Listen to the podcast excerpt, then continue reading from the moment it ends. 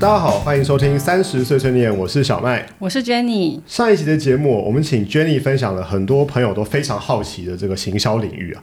除了是揭开行销工作的神秘面纱之外，Jenny 也是现身说法，根据她自身为了要成为一个行销人而做的哪些学习跟努力，呃，做了很深入的一些分享。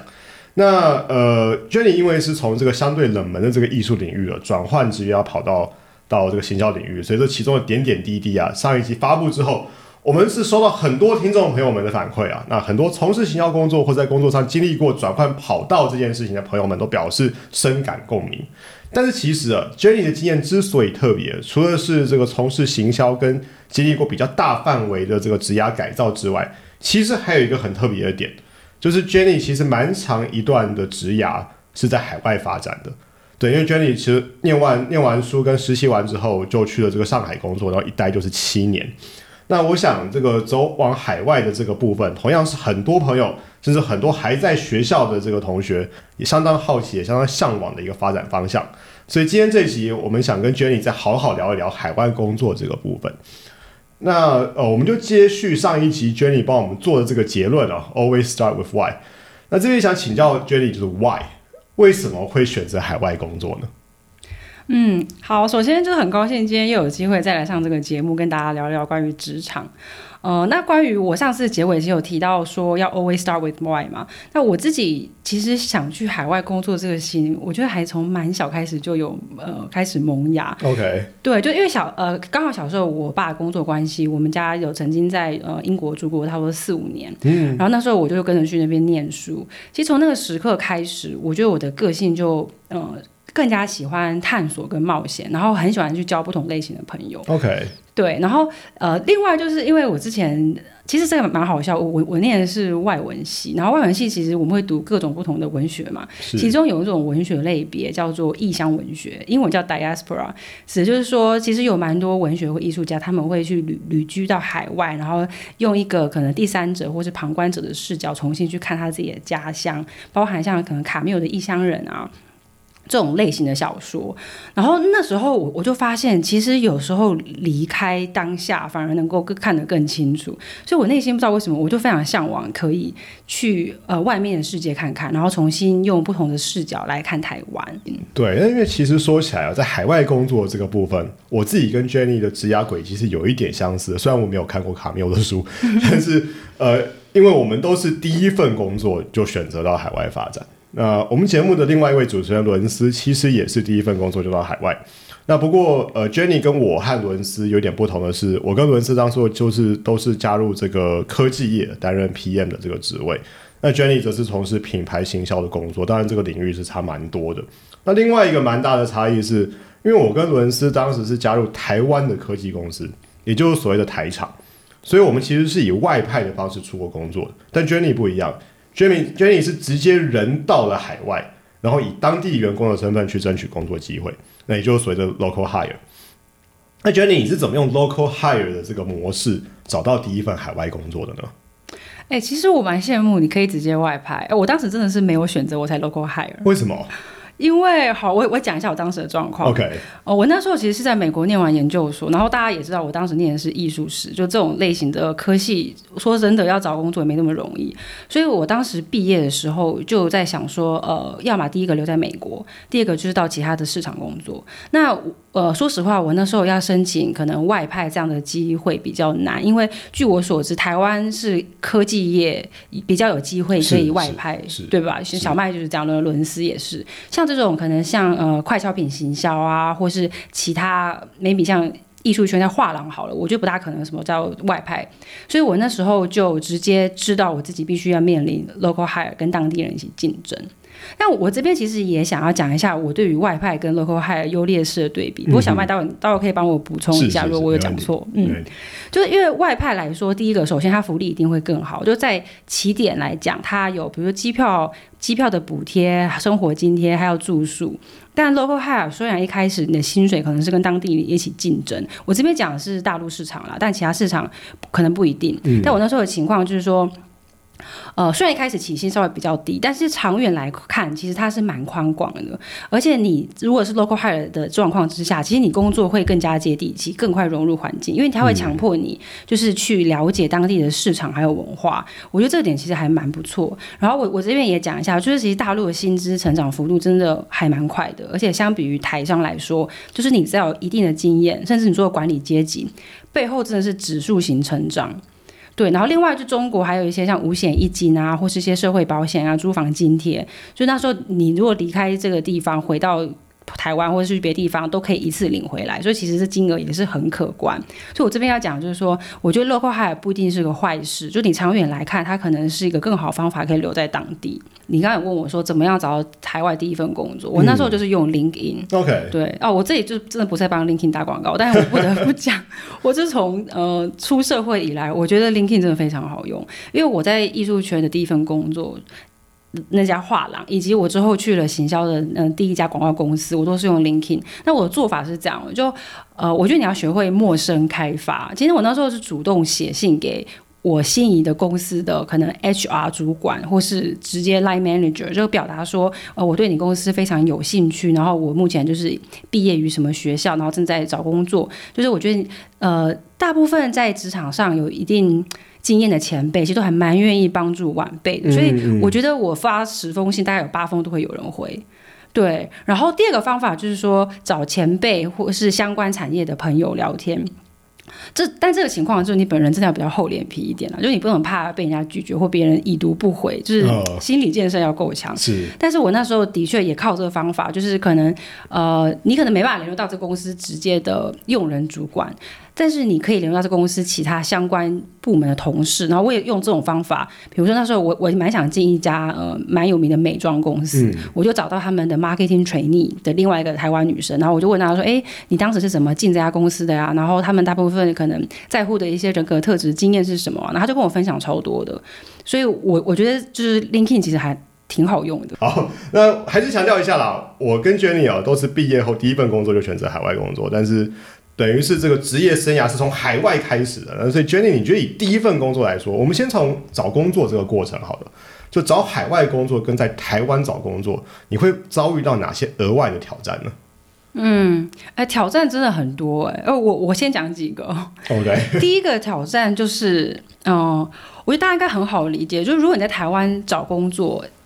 最大的优势是，就是假设啦，你是可能台政青交比较好的学校毕业人，他会是你第一份工作的敲门砖。这大部分主管可能会呃心里已经有一个预期，说，哎，这个这样的可能学校毕业学生大概是什么样的程度？但这个东西呢，在海外真的是派不上用场。就以我那时候的情况，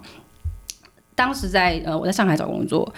他那边北大、清华、复旦优秀的学生一大堆，然后更不用说就是海外留学回来的人也非常多。而且你要想，当时上海是，呃，我觉得是全球蛮多各地的精英都会选择来上海工作。因为我当时也遇到蛮多香港人，然后甚至还有欧美的呃同学，就他们也觉得，哎，我在欧洲读完书，很想来亚洲市场看看。他们第一个可能会选择是上海。所以在这样的情况之下，就是你学历再漂亮。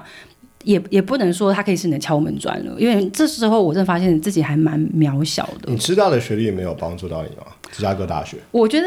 有帮助到让大家知道说，哎，这个人有去美国读过书，英文不错，对，英文不错。OK，但我说实话，我觉得在找工作这一块没有特别有帮助。OK，OK，对，但但假设如果他是知大的 MBA，我觉得那是另当别论了。哦，因为知大的经济系超级强，我想这个应该是不分。不分就是国家都都知道的事情，哎，没错没错。但艺术史也很强，但是可能产业界的人可能会比较难想象，就学艺术史要如何去应用到这个职业场域里头。这个之后我们有一些集数还可以深入探讨这个事情。我我那时候倒是个状况，就是大家可能会很感兴趣，我去了芝加哥，但他问我说：“哎，你为什么要念艺术史？”嗯，哎，这个问题很常在我的面试里面出现。那这个问题我们朋友里头也常常问。好，这个问题我们接下来可以再聊，关于艺术史到底在做什么？是是是是是，对。那一个外国人来说，就是你的市场熟悉度一定不会像当地人一样这么这么高了。我想这个呃，不管是你在欧美求职，或是呃到对岸求职，都会遭遇一样的问题。那你是怎么去呃回应这些质疑呢？嗯。我那时候的情况哦，因为大家知道我应征的是 marketing，就 marketing 是个非常就需要接地气跟了解当地文化的工作，所以我会最常遇到问题是，他说：“哎，你是台湾人，你你怎么会觉得你能够比我们这边更了解大陆市场呢？”他其实不是质疑你，他只是想要了解你怎么定位。我这地方其实蛮关键的。我觉得面试官有时候为了一些。看起来好像在 challenge 你的问题，他其实背后想要看你对你自己多有自信。对，所以我觉得在这个时这个状况下，你要找出自己的亮点。对，就形象有个字叫 USP，就 unique selling point。嗯嗯嗯。我那时候觉得，我虽然是台湾人，但是我的亮点是，首先第一个，我的英语能力跟国国际观，我觉得，嗯，大就是可能中国或其他市场会蛮。呃，appreciate 就是说，哎，你可以从不同的视角，毕竟下公司也蛮喜欢做多元化人才发展嘛，去呃不同的视角给到这家公司。然后另外就是说，还好，就台湾人整体在海外形象还不错。OK，感谢大家的努力。大家觉得台湾人就是可能比较吃苦耐劳，然后韧性很高，学习能力很强。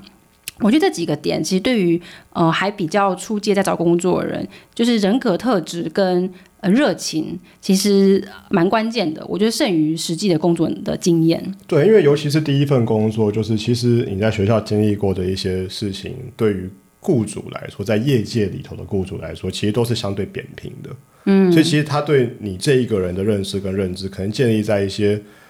你甚至可以说是刻板印象也好。嗯，哎，尤其在海外，对，我觉得这很很难避免，就是。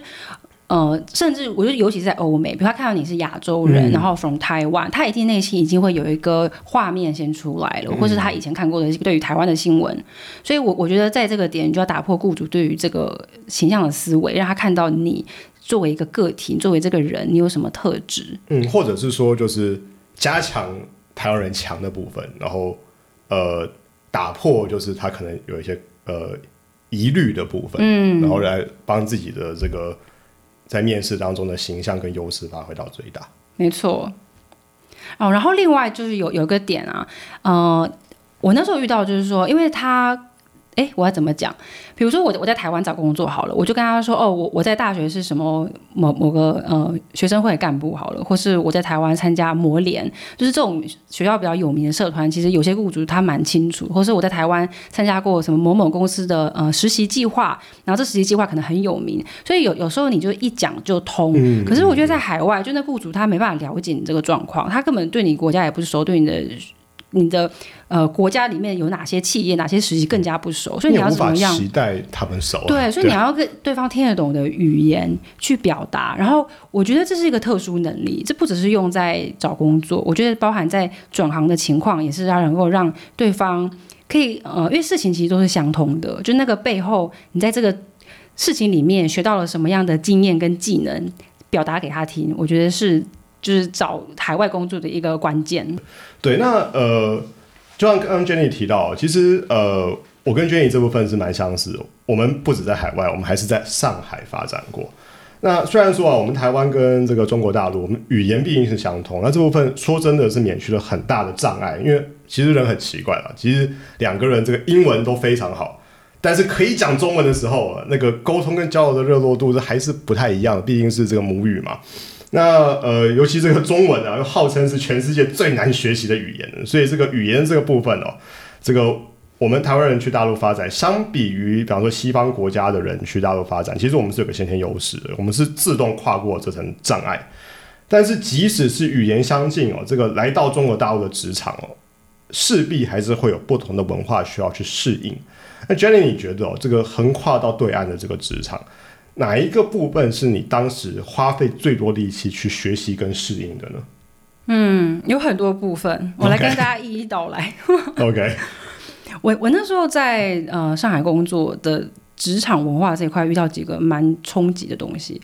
呃，当时第一第一个是我刚从艺术转到行销，就还算是一个新鲜人的。状态进到了一家快销公司，嗯然后那时候我其实是刚入职没有多久吧，我记得就大概一两个月，然后我老板就把我叫到小房间里面跟我聊，他说：“哎，Jenny，你觉得你有没有什么比较呃强的能力，或是就是你现在就你手上的项目来说，有没有什么部分你觉得未来可以给大老板看，作为你的 showcase？” 他说：“我觉得你应该要帮自己做一些亮点，这样我才我才有办法帮你 promote。”哦，就是马上带出场的一个概念。对，就老老板就是。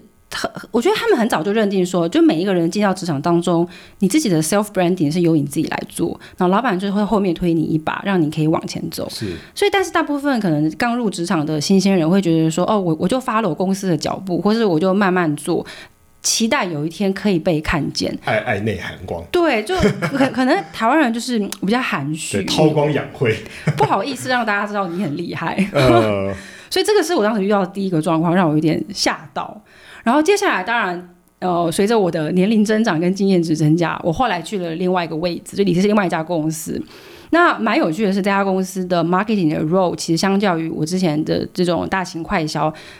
品牌来说比较弹性，就是它可能公司刚成立没有很久，然后呃各个业务部门啊的怎么讲职责分权还比较模糊，嗯它组织架构还没有固定。对，我觉得这也要看公司状况。然后那时候在这个情况，因为我比较有经验了，我也是有一次机会跟老板 one on one，然后我就表达说，哦，我不只想要做行销，我跟他说，我我对我自己的定位，哦我我不是我不是一个 brand marketer，我说我要做一个 business owner，意思就是说我除了做下 marketing 呃日常的业务之外，我其实蛮希望心有余力，我可以参与一些 sales 有关的工作。那主要是因为当时我还记得那时候，因为前两年吧，抖音真的非常火，然后就所有品牌其实都蛮想学习怎么样在抖音上呃开直播间或是做短影音。然后因为业务部他们常常要要去像阿里巴巴或者字节字节跳动拜访客户，嗯，网络公司，嗯，对我其实很有兴趣，我就跟老板争取说，那我可不可以跟业务一起去参加这些电商相关的会议？因为我想要学如何做电商。那然后另外就是说，呃，因为当时我那家公司它它是个北欧公司，有有一些新品项目可以跟总部对接。那时候我觉得说，天啊，这不是我的机会嘛？就我真的很想发挥我的英文能力。嗯，我我也是主动跟老板争取说，那我可不可以做这个项目的 project leader？然后我其实，在准备这个 one on one 之前，其实很紧张。就我很怕老板觉得说，呃，这个人怎么这么野野心这么大？你你知道我意思吗？哦对对，因为台湾人可能会觉得说这个人就好像本事也没多多少，然后就急着爱现，对，然后，但是我那时候我就知道，这不叫爱线，这个叫清楚自己的终极目标，就是以终为始来规划职业。所以我其实就跟当时我老板讲的很清楚，说，呃，我其实已经想好未来的职业道路会长什么样子，然后我会缺我我可能会需要。有哪些经验值才能帮助我做到，比如说 marketing director 这样的位置？那他就很愿意帮我。他说好，那他就开始跟，比如说他跟业务部那边就就讲好说，有些会议可以让我一起参加，有有一些客户拜访我也可以一起参与。我觉得这是个蛮好的做法，呃，也是那时候我花很多时间适应的，因为这跟我的本性不大一样。嗯嗯，可是呃，我觉得对大陆老板来说，他们可能觉得很习惯，他们觉得这个做法很好，很正常。我觉得台湾老板其实也会，可是可能接受度不会像大陆的老板这么这么宽广这广，么宽广。对对对对，其实我觉得要看老板，而且要要看公司，因为我之前待的是外商公司，是是，外商也会比较对外商可能比较鼓励大家呃表达自己，对对对，因为有些呃比较传统公司可能觉得我们有我们的制度，有论资排辈等等等等的，可能就比较不允许这些事情，所以还是要看公司环境跟公司的氛围。嗯然后其实呃，大家不要觉得说我好像一开始就已经有有这样的自我的一个认知跟自信，尤其不是。我曾经就是在一一个呃人生阶段，其实还蛮蛮蛮怎么讲，depress 嘛，蛮消极，因为那时候对对对，那时候我在 marketing 这个领域其实进来也没有很久，然后手上接一些很难做的案子，就是哦当时是一个新品开发啦，然后这个新品开发涉及到，比如找第三方的工厂啊，然后要跟我们内内部的什么供应商啊、研发、呃财务对接，就是这种比较复杂的 role。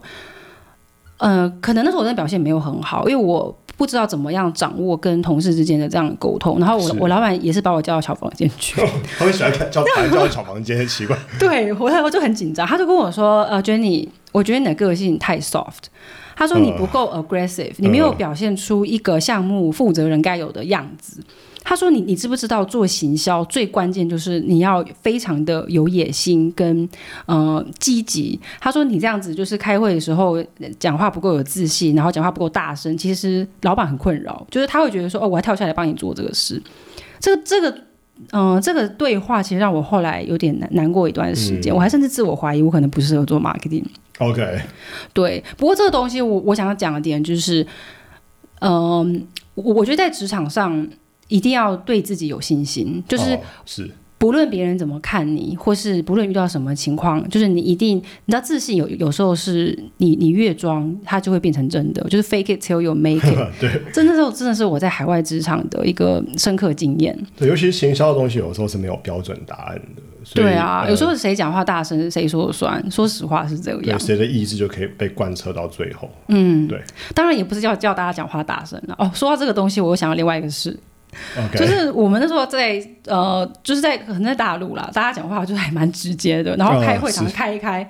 就车吵起来，然后有一次最夸张，就是老板还吵到哭，就是是别的部门的老板 就是两两个老板吵架，然后吵到有一方哭了，然后 OK，然后我就想说，天哪，这个实在尴尬到不行，就是。对对。我真的是当场想要就是逃逃离现很像场乡，土剧的剧情。对，然后但是后来很有趣，就出来之后，当然哭完之后擦完眼泪，就是他们还继续继续讲怎么样做这个项目，OK，我还蛮惊讶，我发现其实在，呃海外或在中国工作吧，就是真的有有话直说，呃有事情就把它讲清楚，没有必要藏着掖着，或是害怕别人发现。就可能因为我们从小的教育比较含蓄比蓄，较含蓄。对，比较别扭，就在嗯别人眼中会觉得我们很别扭，但我们可能会觉得自己很有礼貌。对，因为台湾人很多，尤其在职场上，就是你表达你的想法或是参与一个事情的一开始最基本，我们会觉得是礼节。嗯，因为我们会觉得没有礼节，其他东西都是都是白谈。没错，对，但是呃，在其他国家或在中国大陆好了，就是这不见得是是是这样子。但是虽然我不是说去中国大陆或者去国外你就可以不用礼节，或者他们就不在意礼节，倒不是这样子。可是可能在意的那个份额没有像台湾这么多。那呃，在海外工作，Jenny，我除了这个适应文化之外，我觉得另外一个蛮重要的部分就是培养人脉。那呃，Jenny，你刚刚也提到，就是你有一些有一些 tips，就是有一些小诀窍来建立这个人际关系，能不能跟大家这个这个多分享一些呢？毕竟人在海外，这出外告朋友啊，这建立人脉对工作重要性，我想大家都是非常非常好奇的这样子。可以可以，这可能是我这一集最爱的话题。OK，哦，呃，就是跟大家讲一下，我我是 E ENFJ，就是我本身真的是个蛮热爱交朋友的人。嗯，然后，当然这有可能对于海外工作的人稍微比较有优势啦。就我本本身就是非常喜欢去跟陌生人讲话，包含我之前提到那个陌生开发，在 LinkedIn 上也也是我交朋友的一种方法。那也很适合做 podcast 欸、啊有吗？我我还是我现在还是很紧张哎，才上第二集而已。OK，慢慢来，慢慢来。好，那我我这边跟大家分享一下，就是在海外工作如何有意识的培养你的人脉，嗯然后要然后让你的人脉去帮助你更快的融入当地。那以我的 case，我那时候在呃上海工作的时候，其实大家可能不知道，上海有两千五百万人，其中好像大概有一一百万的台湾人，嗯就是台湾很高哦。对台湾人其实超多的。然后嗯那时候我去的时候就发现，哦，其实台台台湾有蛮多校友会，所以我那时候的第一步是先从我们的核心群出发，就是包含比如说我高中校友会啊，然后大学台大校友会跟芝加哥大学校友会里面的朋友开始认识，然后这个校友会的人会慢慢把你串到呃外外部，所以它有点像你的同温层。然后这群人他们呃，其实那时候比如说芝加哥校友会还蛮不错，因为它除了大陆人或之外啊，其实很多就是香港啊、澳门或是老外。哦，所以他就是全部念过职大的人都可以参与对对，他也蛮那个多元化的，是对啊。然后附中校友会就不用讲了，就是呃 因为在附中人就是有有一点点呃疯狂，就是从高中开始就疯疯的，其实可能变成中年大叔也是疯疯的。我记得小曼有个很好笑的事，对，因为讲一下。Jenny 其实跟我还有伦斯一样，我们都是同一所高中，就师大附中毕业的这样子。嗯然后呃，我们学校就是以这个校友会的这个力量，或是校友很团结这件事情来闻名的啦。那甚至师大附中在上海有一个微信群，就叫附中上海校友会。嗯，我我在里面。对，你也在里面，然后里头就很多就是嗯，可能四四十岁左右的学长们、学姐们，然后在里头就是他们有一个很紧紧密的一个社群，然后他们甚至会就是，比方说帮呃共同的，就是也是校友的朋友去庆生，一群四十岁左右的人，然后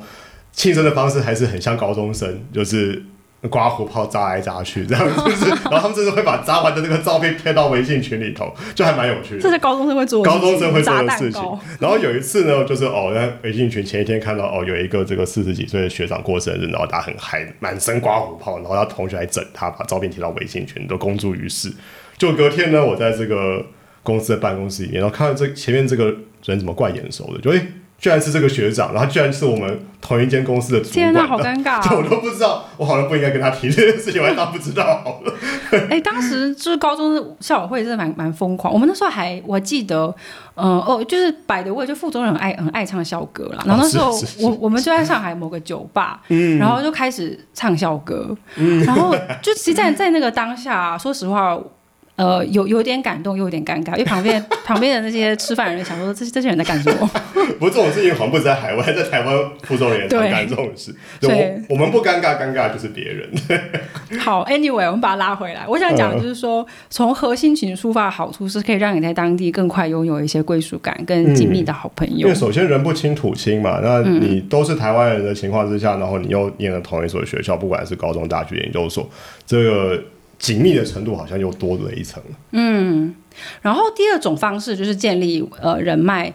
是更多像偏向呃。可能商业型的聚会，就我我刚刚提到的台湾人群比较像，就是真的是交交交朋友啊，认认识学长姐、学弟妹，同乡会，对 同乡会。那商业聚会更多，我就是符合工作的目的。嗯，所以像那时候有几种，呃，有行销领域相关的人，他们会定期会有一些，他们会拜在一些五星级酒店的那种 bar，OK，对，有有有蛮蛮 fancy 的。然后另外就是海归派，然后其实大陆海归派是一个蛮大的族群，他的意思就是说在海外念书归国工作的人。嗯，然后那时候我们有个美国 top ten 的一个 group。就是他们这些 top ten 学校会轮流举办，也是每个礼拜三晚上在一家 bar，就他们的 social 活动，我们我们叫 mixer，就是如果你 MBA 或商学院，应该都知道，就大家去一个、一个 bar 里面喝酒啊、聊聊天，就是比较 casual 的认识，可通常会带一些商业目的。那在这样的状况当中，我其实认识蛮多呃关键的朋友，OK，对，因为我当时的就状况就是说，哎，我从艺术圈转到了 marketing，所以我会比较有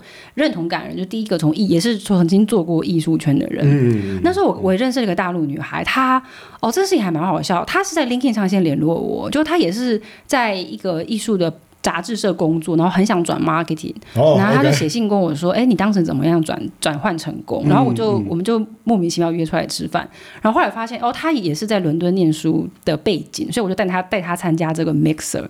后来这个人也成为一个好朋友，嗯，对啊。然后另外就是说我当时参加芝加哥大学校友会的时候，我们嗯、呃因为芝加哥除了芝大之外，还有西北大学，然后他们会联合一起办。那时候我们是去爬山，我还记得去莫干山。然后我那时候也认识一个蛮好的女生朋友，她是念西北大学，然后后来也去一家很有名的广告公司。所以呃，在这个类似商业聚会的过程当中，其实可以认识一些、呃、含金量蛮高的朋友，就是可能是职业上跟你有关联，或是背景跟你相似。嗯，然后另外就是说，他们有可能是大陆人，有可能是外国人。这个好处就是说，你可以跳脱台湾的这个圈子，因为台湾人有时候真的不要一直跟台湾人混在一起，我就要走出去外面看看。嗯，嗯，然后呃，另外一个第三点就是结交朋友这个事情，就是在工作上，这其实是这其实是最快的，可是这也是最难的。就是你知道，在台湾，我们一般就是下班后就是懒得跟朋友、同事讲话，就是工作是工作，生活是生活，会分得比较开。主要是因为在台湾，我们有很多，比如说以前的同学也好，或是有爸妈、有男朋友啊，就你不一定真的需要跟同事变朋友。可是这件事情如果在海外，我觉得就是不一样的状况因。为你人生地不熟，你没有既有的人脉网络。对，就你如果不从工作中交朋友，你可能交不到朋友了。哦，是，对，所以我我我那时候其实，在每一份工作的时候，我都会特别留意有有没有可能会跟我比较 气味相投的人，然后就是可能你们去吃饭的时候发现，哎，特别聊得来，或是你们呃有有一些共同话题，然后我我通常是比较有意识啦，我我会想要找大陆朋友，因为我真的我自己做 marketing，我还蛮需要了解当地发生什么事情的，嗯，对，所以呃，这个事情很有趣。我我我当下没有觉得自己在特别建立人脉，可是现在经过了七八年，我在回想起当时的我在在不同的职业阶段所交到的朋友，到现在我们都还保持联络，然后还会就是甚至我之前回上海玩，还会找他们吃饭，就会成为非常嗯珍贵的友谊。对，就无无无意之间建立一个其实蛮稳固的一个人际关系的网对，我就发现，哎，我我竟然就是不知不觉建立了一个人际网络，然后，所以今天这集其实小麦问我这个问题，我是很高兴跟大家分享的。我我觉得这个是对于海外工作人非常关键的一个能力。对，因为我想所有这工作过的朋友都会同意啊，就是学校跟工作是完全的两回事。所以这个脱离学校进入职场的时候，除了 Jenny 刚刚提到，就是很多事情你可能要刻意为之，可能要刻意去学习之外，呃，你总是会需要经历一段这个适应的过程啊，去学习这个职场的逻辑。那这个过程其实我们某些时候可以理解成社会化吧。但第对于这个第一份工作就到海外发展的人来说，等于是你一开始你同时之间会有两个大课题会需要去学习，一个是职场的生态，一个是海外的生态。呃，尤其是 Jenny 走 local hire，刚刚提到，那像我当时啊跟着台厂去这个台大陆发展，不管怎么样，大老板也是台湾人。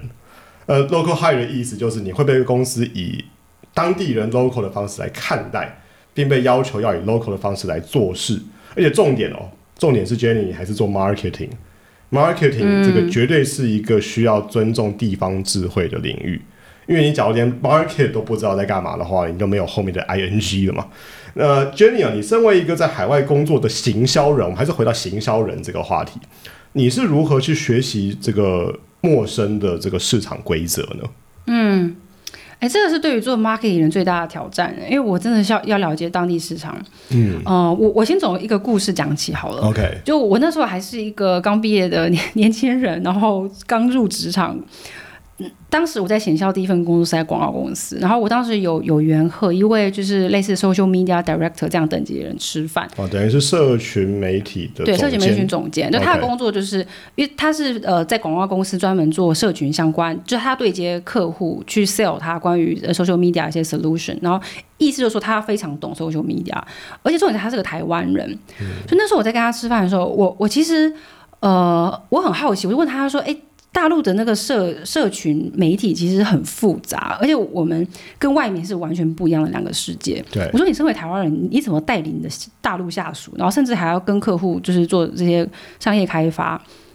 后来我才明白一个点，他跟我讲说，就是你你看到这些社群媒体的知识点，或是。呃，执行层面只是战术的东西，它就只是一个工具。但是最关键的是背后怎么运用这些东西，它的那个逻辑，它的行销的呃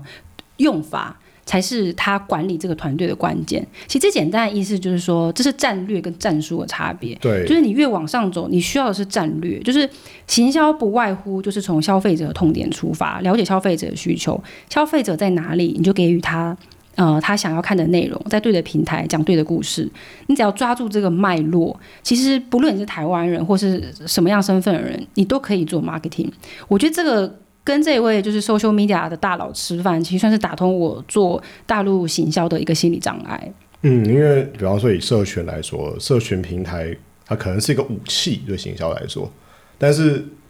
你要想的是要如何赢得一场战争，对不对？你 光有武器，武器或许是你赢得战争的其中一个部分，但并不是全部。嗯，对，除非你的武器是核子弹，那可能就不太一样。对，对，这边想跟他传达的点就是说，所有事情要往大的看，要往往上看，不要就是钻到细节里面去，呃，把自己困住。就所有事情拉拉到上面一层，就会发现事情能够很简单的解决。嗯，对。所以第二个做法哦，就是。当我就是建立了正确的心态之后，我就决定，OK，我既然要做 marketing，而且就是大陆的行销其实是蛮仰赖，就是嗯，怎么讲，数位跟社群，就他们是在不断的，不论他的一些广广告也好，或是他们拓展渠道的方式是非常仰赖 social 的，所以我就决定，OK，我要非常了解这一块。那我做的事情，第一个，我常常就是会看一些微微信公众号的市场的新闻，嗯，就我会清楚知道现在大陆发生什么事情了，然后哪哪些公司又又又又上了 IPO，哪些公司又卖了什么产品？对，OK，市场动态，他们市场动态就其实还蛮丰富。就我我可能会避开一些政治新闻，那比较无聊。但是我觉得市场新闻值得看。OK，对。然后第二个就是阅读当地行销专家的书籍跟专栏，甚至上一些课程。因为你知道，行销是一个非常呃 localized 的工作，就每一个地区所做的行销方式都会不大一样，非常在地化。对。然后像对于我们这种还挺还在比较 junior 或比较执行的层面的人来讲，要很懂这些行销手法，呃，跟他们的思维模式会比较好做事，因为我们还不是老板嘛，不能说只看大方向。是是是。对，所以说，我其实花很多时间在呃读这样的内容。然后我觉得接下来一个比较好玩，就是说你要拥抱消费者在用的东西，意思就是说，就是我就天天刷小红书、抖音、微信、微博。然后一开始我说真的，我觉得蛮无脑的，我不知道吐槽，但是我觉得在微博上面那些那些内容真的是垃圾。可是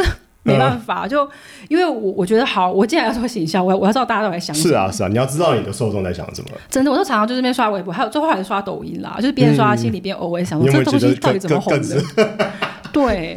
然后另外就是大陆现在很红叫 O to O 平台，就是那种呃线上展现一下，对，或是线上呃线上下单那个买买菜，然后送到你家，台湾也有啊，嗯。他们是叫盒马盒马生鲜。嗯，对，所以有时候我我常常就是使用他们这种比较新颖的平台哦去消费，或者去是。呃我吃喝玩乐，这就是我工作的一部分。是。对，然后还有一个东西我我自己超爱，就是看大陆剧。我想一、哦一开始其实并不是这样，就我我开始看剧的原因是因为他们剧有很多那种业配，就是啊某某品牌的那个植入。是，我是只想说哦，了解一下他们都植入什么产品。OK，后来发现哦，其实还蛮好看的。哎，我我最近在看那个《长相思》，它准备要要要出第二季。哦，跟 Netflix 上有吧？对，然后大陆的那个仙侠跟古装剧真的，嗯，不是一般的好看。就虽然那个剧情发展有有点狗血，我我当然都是边边吸地板边放。对 很多人看乡土剧也是这样看的。对啊，哎、大家不要不要那个笑，这是行销环节的一部分。就是你要学习 marketing，就是要看这种东西。因为你的市场喜欢看啊，对啊，啊你，消费者喜欢看，没办法，你就跟着看。